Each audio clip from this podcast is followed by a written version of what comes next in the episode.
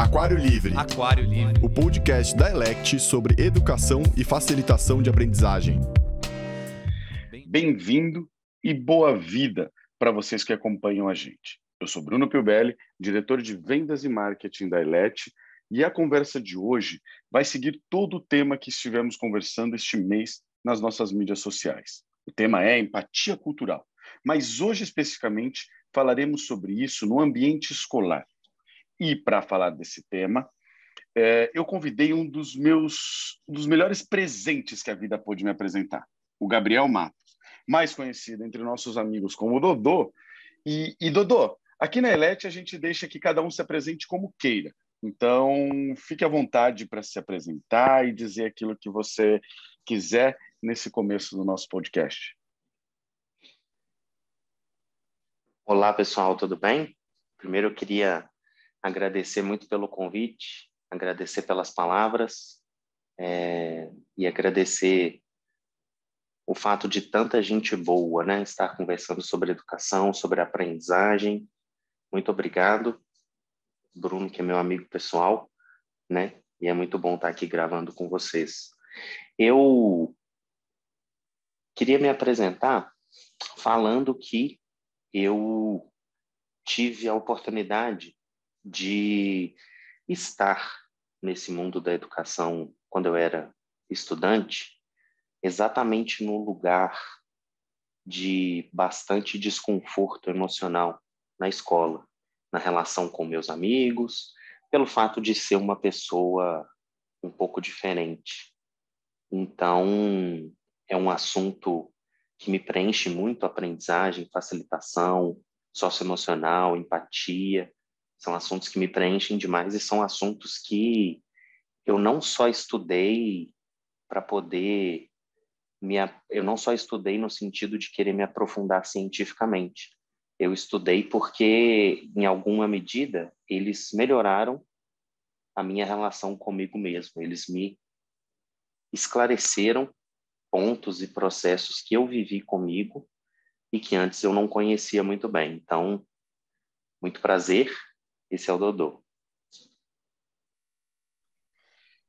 Muito legal, Dodô, e muito obrigado de estar aqui. Uh, a gente geralmente começa uh, os nossos podcasts também fazendo um check-in. É uma das formas da gente equilibrar as nossas energias, equilibrar os pontos da onde estamos.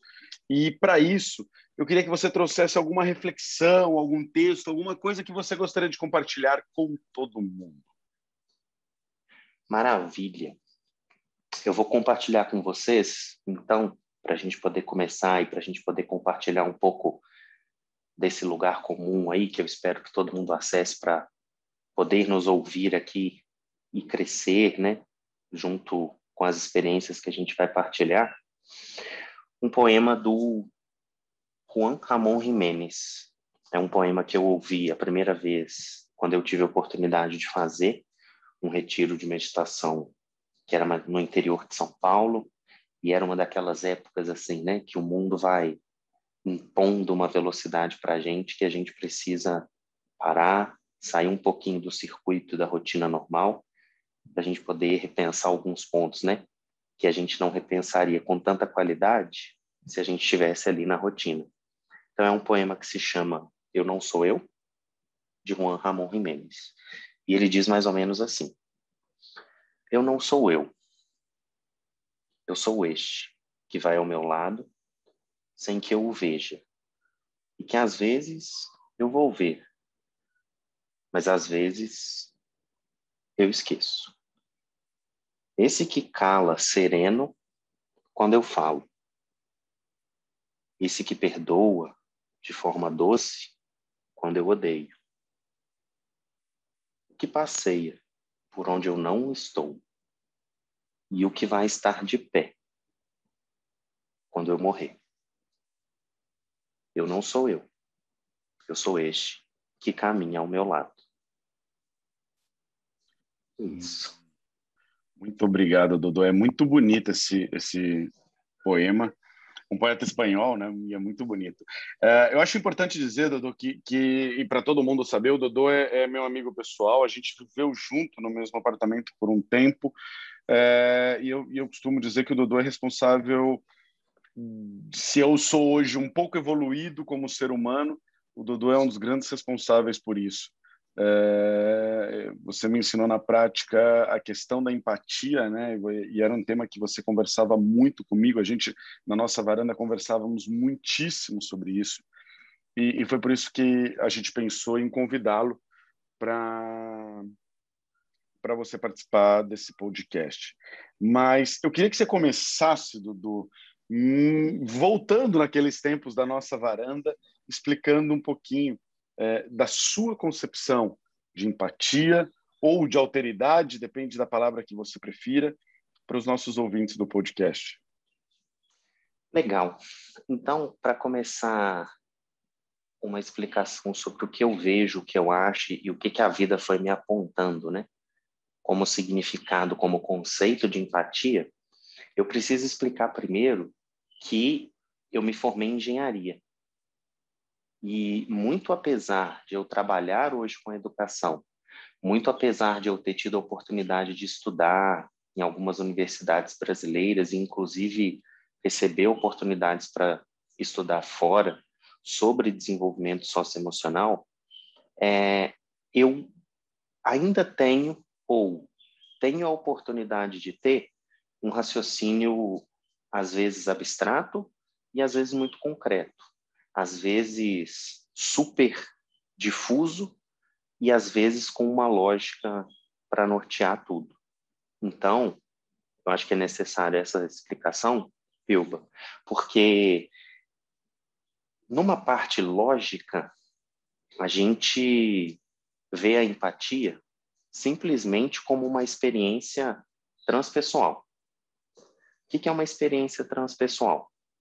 a gente não consegue sentir ou ter a dimensão do que é sentir empatia numa relação da gente com a gente mesmo. Empatia é algo que diz respeito ao outro. Empatia é algo que diz respeito ao fato de a gente, por um instante, um minuto, a gente olhar para a vida um pouco com os olhos do outro, um pouco com o que o outro sentiu, um pouco com o que o outro sofreu, um pouco com o que o outro conquistou, um pouco com o que o outro se sacrificou para conquistar. Então, pelo fato de ser uma experiência transpessoal, a gente tem uma tarefa muito complicada de explicar de fato o que é empatia. Por quê?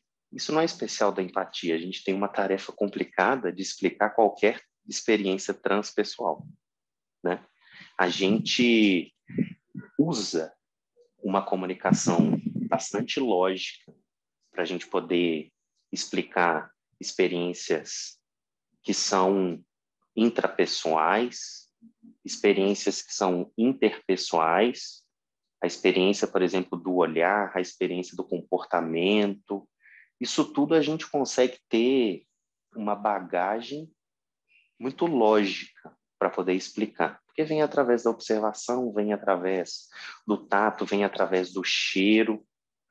Mas empatia é muito complicado da gente pesquisar, da gente explicar, desculpa. Porque experiências transpessoais, elas guardam consigo uma comunicação que não é lógica simples, né? Ah, como que você se sentiu? Qual que foi o gatilho?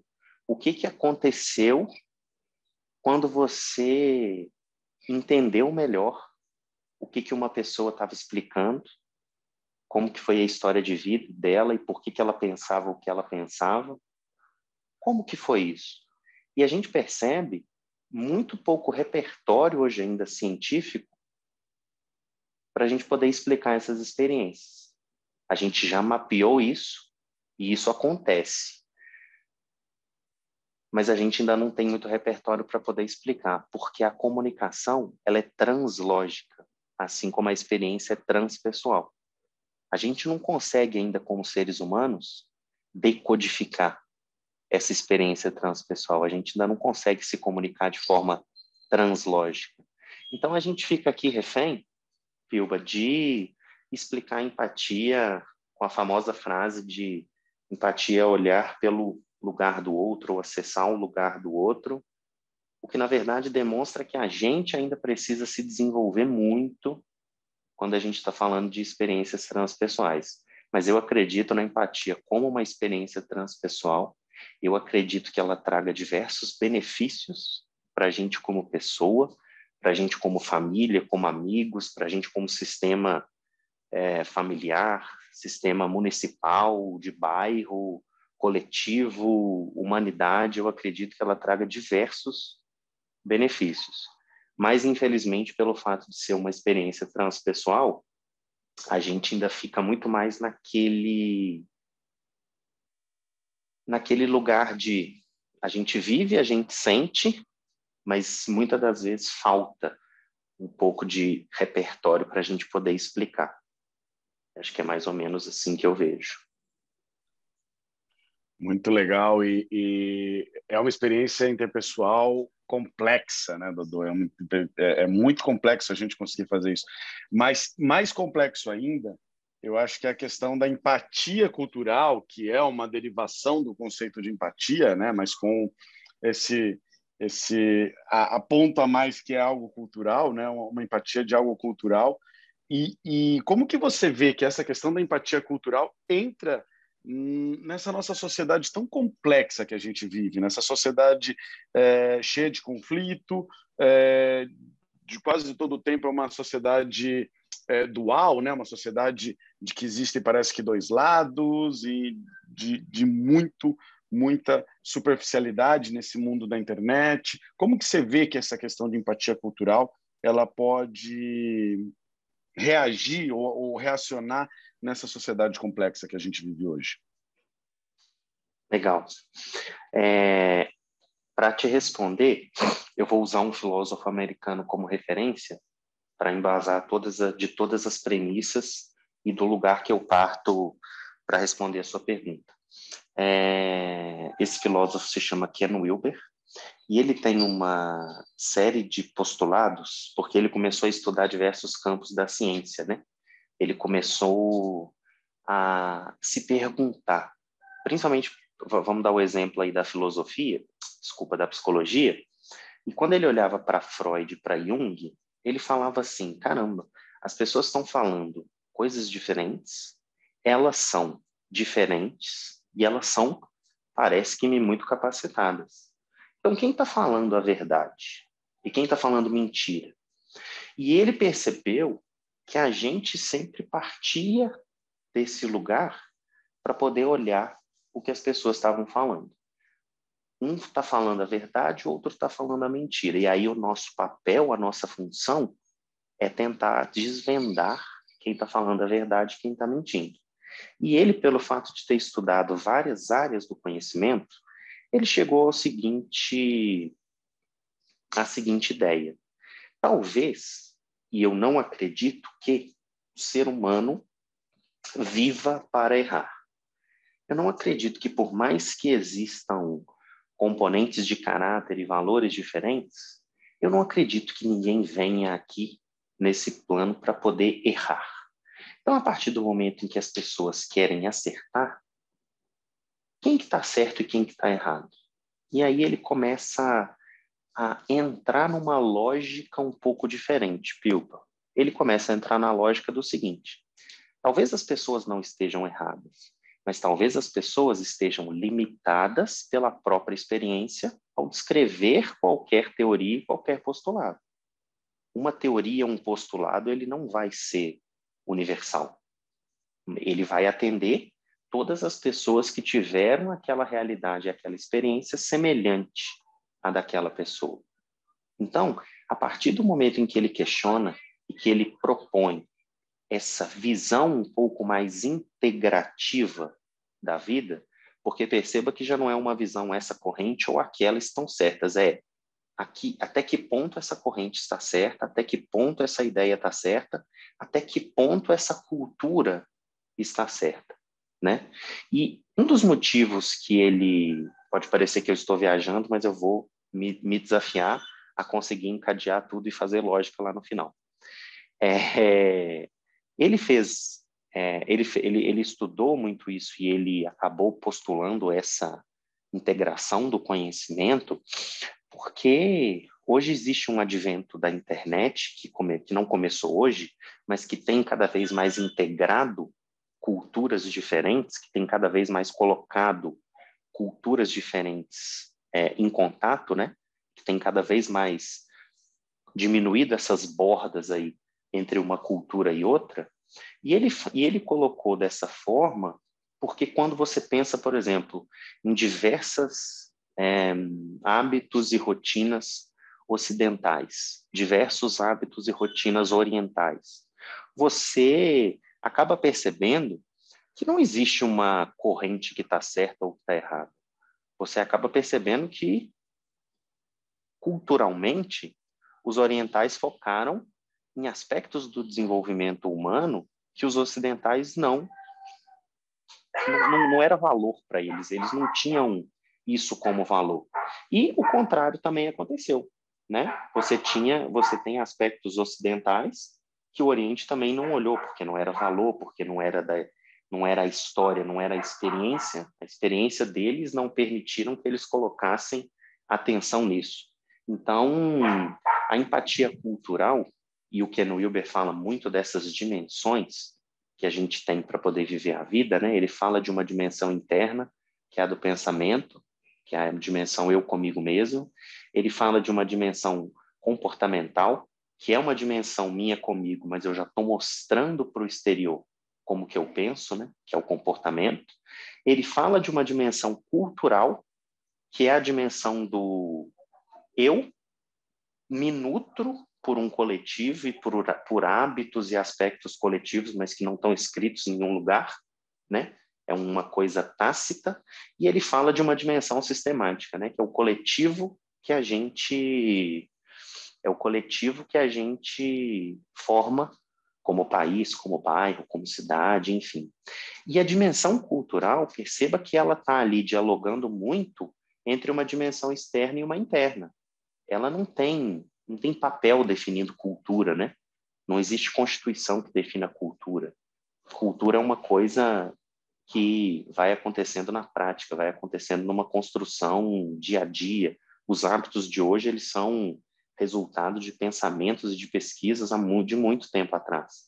Então, essa empatia cultural, ela ocupa um espaço muito importante nesse cenário todo que a gente vê de integração do mundo através das redes e tudo mais, porque eu acredito que seja um canal muito potente da gente fazer com que as pessoas se conheçam, da gente fazer com que as pessoas se respeitem e da gente fazer com que as pessoas comecem a olhar outras culturas e outros hábitos como legítimos, como tão legítimos quanto aqueles que a gente aprendeu, quanto aqueles que a gente executa hoje, né? Basta a gente fazer o seguinte exercício, que eu gosto muito de me desafiar sempre pensando, que se eu, se eu nascesse em qualquer outro país que não fosse o Brasil, eu seria a mesma pessoa? E se não fosse a mesma pessoa, qual pessoa eu seria? E hoje a gente tem a oportunidade, né, de não de saber qual é a pessoa que a gente seria, mas de saber minimamente como é que a gente ia ser do ponto de vista de cultura, do ponto de vista religioso ou espiritual, como vocês queiram, do ponto de vista educativo e tal. Então, acho que tem um papel muito importante porque ela ocupa um, um lugar muito potente aí para poder fazer as pessoas conversarem. É muito interessante isso que você disse, Dodô, porque eu hoje, hoje eu não vivo no Brasil e, e vivendo na Espanha, eu me reflexiono muito sobre esse ponto, né, de de como seria o Bruno que tivesse de verdade nascido na Espanha e não só vivido aqui. Mas o fato de eu viver aqui também me transformou culturalmente, socialmente, psicologicamente, uma série de coisas. Então, acho que é, é, essa, essa pergunta que você, é, é, esse ponto que você termina a sua resposta, para mim faz, faz muito sentido, toda a tua resposta faz muito sentido, mas esse ponto me chama muitíssima atenção porque é algo que eu me pergunto todos os dias. É, e baseado nisso, e, e com a sua experiência como professor e diretor de escola, como que você acredita que a gente pode ancorar, como que a gente pode tornar realidade essa questão da empatia, da empatia cultural especificamente, na educação básica brasileira, na educação fundamental ou até mesmo no ensino médio? Legal. É, eu gosto muito de assim eu, eu tenho eu tenho muita o viés de sonhar muito de ser muito sonhador de ser muito idealista e depois de trabalhar e de criar do zero uma escola a vida foi me dando uma oportunidade assim de pensar também de forma realista para unir o idealismo com uma realidade que está posta, né? Então, assim, essa pergunta sua é muito desafiadora de responder, porque eu vejo desafios que estão relacionados a uma empatia intracultural. Eu vejo um desafio enorme de pessoas que muito em que pese o fato de terem crescido no mesmo lugar, de, tarem, de, de terem contato com a mesma cultura, mesmo num país como o Brasil, que tem realidades muito diferentes é, entre esquinas, eu vejo o desafio enorme que é hoje você fazer uma empatia intracultural. Então, para a gente falar de empatia entre culturas diferentes, hoje eu vejo como muito produtivo você, posto esse desafio, né? Você pensar na escola como uma escola que, ao mesmo tempo que precisa estar conectada com realidades locais, ela ter um olhar, uma visão global, né? Lá na escola que a gente acabou criando, a gente tem um pilar pedagógico que se chama Desafios Globais. Esse pilar, ele traz objetivos da, de sustentabilidade da ONU, da Agenda 2030. A gente fica sabendo e entendendo por que, que esses objetivos foram criados. A gente entende cada um deles, qual é a sua posição, quais são os desafios dos países e como que cada país está nessa caminhada, está nessa jornada de melhor, melhorar esses indicadores. E aí eu entendo que por mais que você esteja falando de uma escola no interior de Minas Gerais e Juiz de Fora, você também precisa apresentar e tecer uma, um tecido que conecte essa escola, que conecte esse bairro, que conecte essa comunidade com tudo que está acontecendo no mundo. A gente tem a oportunidade de ver muito jornal e muita coisa, só que a gente acaba por um, uma falta de repertório e até por uma é, é, uma característica da escola, o cidadão comum acaba não tendo condições de tecer, né, de fazer esse tecido entre tudo que está acontecendo no mundo, o aquecimento global e a realidade dele. E eu entendo que a escola tem esse papel. Então, isso para mim é muito importante, porque se a gente não começar a relacionar tudo que o mundo está vivendo e tudo que o mundo está passando de desafio com a nossa realidade local, a gente nunca vai conseguir mobilizar as pessoas para poder dar conta de todos os desafios que a gente está passando como humanidade. Então, posto esse desafio da empatia intracultural, eu acho que a gente precisa começar a conectar isso tudo que está acontecendo no mundo com a realidade da casa das pessoas. E eu entendo que esse é um papel da escola.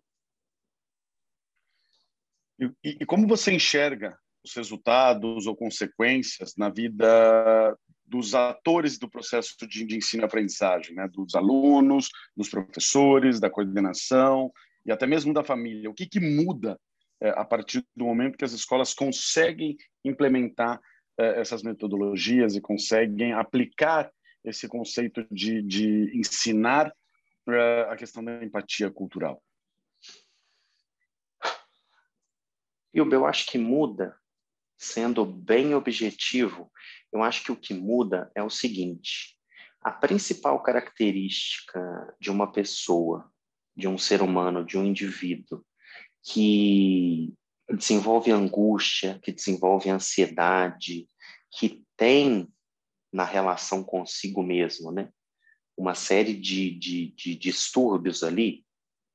Eu acho que tudo isso vem pelo fato de a pessoa entender que tem um problema ou que tem um desafio, mas não ter repertório para detalhar isso e não ter repertório para começar a agir, mesmo que de forma errada e num, num, naquela coisa de testar, se reavaliar. Eu vejo que a, a, angústia, a ansiedade, todas essas questões que a gente está desenvolvendo como coletivo relacionadas à saúde mental, eu vejo que isso tudo é falta de repertório para a gente nomear os problemas e para a gente entender e compreender melhor onde que a gente deve agir. Quando você trabalha essa esse entendimento da comunidade em relação a tudo que está acontecendo de forma global, você começa a desenvolver nas pessoas uma capacidade de compreensão de onde a gente precisa melhorar, de onde a gente precisa mudar, de quem que a gente precisa ser e de que, de, de que pessoa nova a gente está falando que a gente precisa ser para dar conta de resolver isso tudo. E aí eu acho que a gente começa a dialogar com uma diminuição da ansiedade, eu acho que a gente começa a dialogar com uma diminuição é, das angústias, acho que a gente começa a ver menos as pessoas falarem aquela famosa frase, né? Que eu imagino que você já deve ter ouvido. É, o mundo não é mais como era antigamente. Ele é como ele era antigamente. Né? A questão é que agora tem muita coisa posta, tem muito desafio acontecendo, e desafios, né? Que, que, que é, situações que desafiam diversos povos, diversas culturas, mas que ninguém está dando conta de explicar para a gente como é que isso funciona. Então, eu avalio que as pessoas, além delas começarem a ter uma noção melhor de por que, que a gente está aqui, como é que a gente pode sair, eu também começo a entender é, e observar que todo mundo consegue se mobilizar muito mais para che chegar mais perto do ser humano que gostaria de ser né, a partir desses problemas. E tudo isso que eu te falei, eu entendo como o papel dessa nova escola. Eu entendo como esse lugar onde você se coloca localmente, mas você entende qual é a sua importância dentro do, do global para você também começar a agir, sabe? Legal, muito interessante. E Dodô, eu não sei se você quer compartilhar algum um pouco sobre quais caminhos, quais teorias ou qual forma de apoio é, que os professores possam compreender um pouco sobre metodologias, técnicas para aplicar uh, essa questão da, da empatia cultural uh, dentro da educação básica.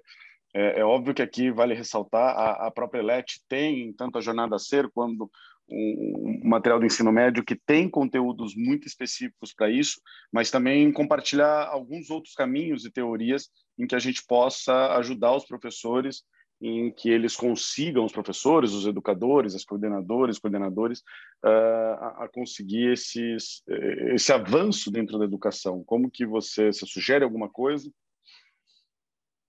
Então, eu acho que a primeira coisa é, antes de falar, eu trabalhei muito tempo com formação de professores e tive experiências incríveis, assim, trabalhando com isso. E dentre os vários pontos que eu tinha para melhorar dentro do, da, da minha profissão de formador, eu gostava muito de uma ideia que eu propagava em todas as escolas que eu ia falar, que é a seguinte: eu acho que a gente já está mais do que alimentado, a gente já está mais do que. É, já existe várias evidências para falar que a educação ela precisa de uma mudança de olhar, né? É, e eu falava isso muito para todas as pessoas que me perguntavam assim, quais são as estratégias, quais são as melhores, é, é, quais são os melhores métodos e tudo mais. E assim, eu, pelo fato da gente estar tá falando de competências que eu acho que todo mundo tem, menos ou mais desenvolvidas, todo mundo tem a oportunidade de ter, eu sempre me atenho menos ao método, ao jeito de fazer, e sempre me atenho mais a explicar, tentar explicar que eu consigo falar um pouco sobre isso hoje, não porque eu estudei sobre métodos ou estratégias ou porque eu peguei referências, mas porque eu tive a oportunidade de ter uma mudança de olhar para a realidade. Essa mudança de olhar para a realidade, ela é muito potente porque a gente começa a ver os, os, os problemas como desafios. A gente começa a ver a, a abundância e não a escassez. A gente começa a ver as pessoas como potência e as pessoas como não como erro ou como uma oportunidade de ajuste, mas a gente começa a ver as pessoas de forma mais cheia. A gente começa, né, apelando para a sabedoria popular, a gente começa a olhar o copo mais vazio, mais cheio do que vazio. Então, o que eu gostaria de recomendar para todo mundo, para principalmente começar a viver de forma intensa essas experiências empáticas, culturais, que a gente ainda não consegue explicar muito bem, pelo fato de serem usarem uma lógica que é, é uma translógica que a gente não consegue decodificar muito bem no nosso cérebro e a gente não tem linguagem para isso ainda. O que eu convido todo mundo a fazer é tentar essa mudança de olhar, assim, o quanto que eu estou enxergando as pessoas como erro, como ajuste, o tanto que eu quero que as pessoas mudem, porque tudo isso que a gente às vezes coloca para as pessoas, a gente está, na verdade, se a gente substituísse aquela pessoa ali que a gente está analisando, ou que a gente está pensando por uma máquina, isso não ia ter prejuízo nenhum, né? E eu gosto muito de pensar que as pessoas elas não têm defeitos, as pessoas elas têm padrão de comportamento. Se a gente enxerga as pessoas como padrões de comportamento, consequência da experiência que elas tiveram, eu acredito muito, muito, muito que a gente consegue viver essas experiências, tipo a experiência da empatia cultural, que a gente está comentando aqui, que é muito importante para o nosso futuro como humanidade, assim. Então eu convido todo mundo a fazer essa reflexão, o quanto que a gente está enxergando defeitos, o quanto que a gente está olhando para padrões, né? E tanto o nosso quanto dos outros, porque aí, com a mudança de olhar, Pilba, aí vem os métodos, aí vem as referências que cada um vai conseguir se dar melhor. Mas essa mudança de olhar, na minha visão, é o começo da transformação para a gente seguir o barco para esse lado. Dodô, e tem alguma pergunta que eu não fiz, mas você gostaria que eu tivesse feito?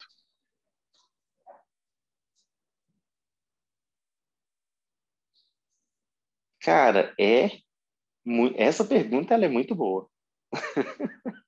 Essa pergunta é muito boa. Eu acho que é...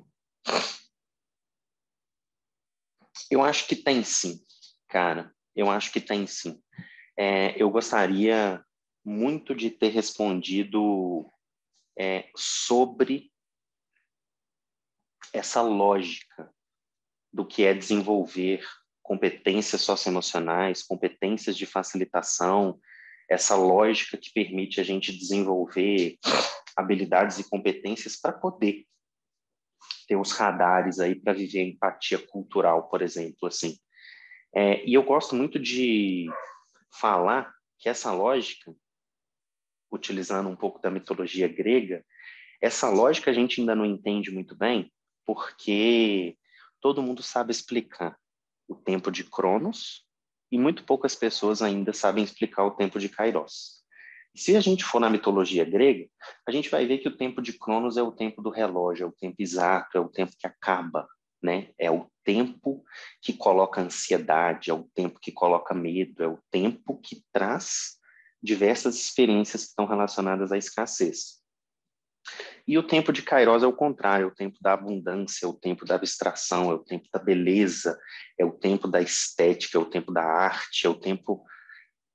É aquele tempo que parece que um segundo, aquela experiência que você viveu de um segundo, ela acaba preenchendo a sua vida de uma forma que você nunca viu e que os todos os segundos para trás, contados no tempo de Cronos, eles não fariam, não fizeram tanto sentido a partir daquele segundo tão abundante que você viveu.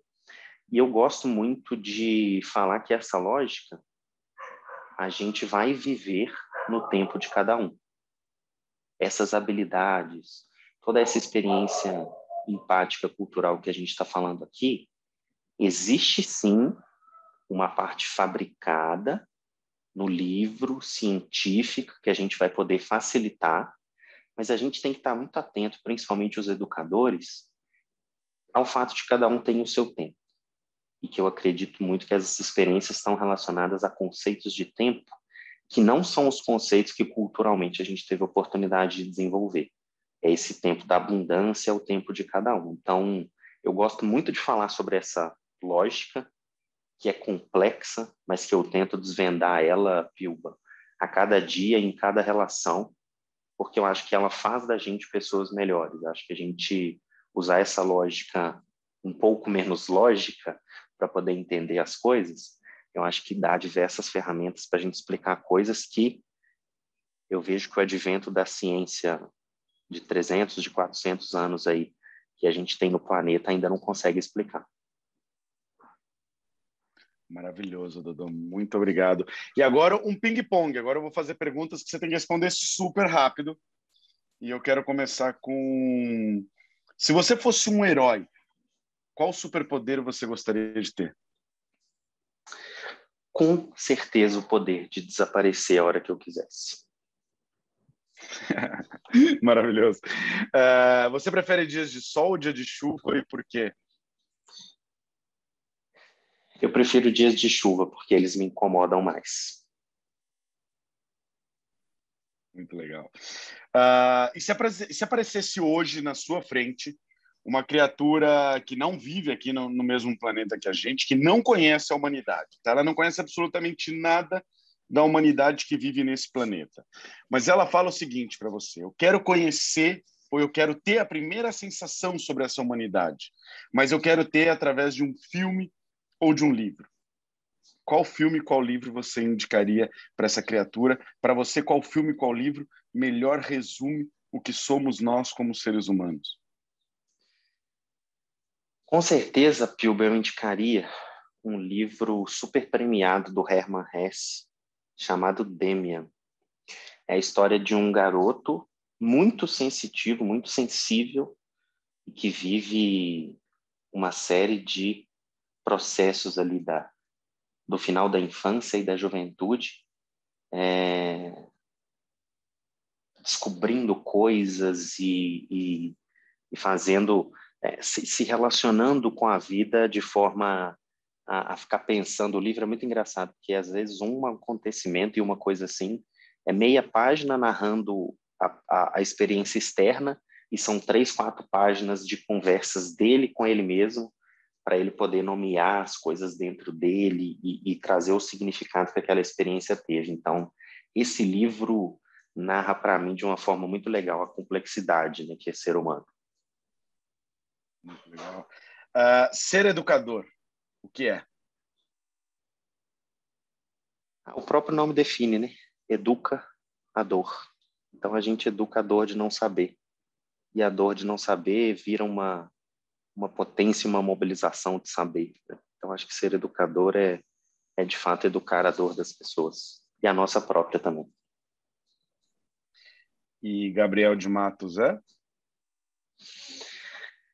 Gabriel de Matos é muito reflexivo. Muito reflexivo. Gabriel de Matos é uma pessoa que, assim como Dêmia, e eu acho que eu me identifico muito com ele, são para cada meia página de acontecimentos externos, você tem quatro a cinco páginas aí de pensamentos e reflexões. E eu acho que eu gosto de ser assim, por isso que eu gosto de dias de chuva. Dudu, muito obrigado pela sua participação, muito obrigado por esse essa troca de conhecimento tão grande que você tem. É, eu te agradeço muitíssimo, agradeço muito ao universo pela nossa amizade, por saber que eu tenho você como um irmão, como um conselheiro, como um amigo e, e que muitas vezes também podemos trocar tantas experiências uh, intelectuais, amorosas e todas as coisas juntas. Então, muito obrigado, Dodô, uma vez mais. Muito obrigado a você, Pilba, pela amizade, pelo carinho de sempre. Muito bom ter te conhecido, muito bom ter te encontrado aí nessa vida. Sou muito grato a isso também. Já te falei que eu aprendi e aprendo várias coisas com você também. Muito obrigado ao pessoal da Elect e muito feliz de você estar com essas pessoas tão queridas e tão iluminadas.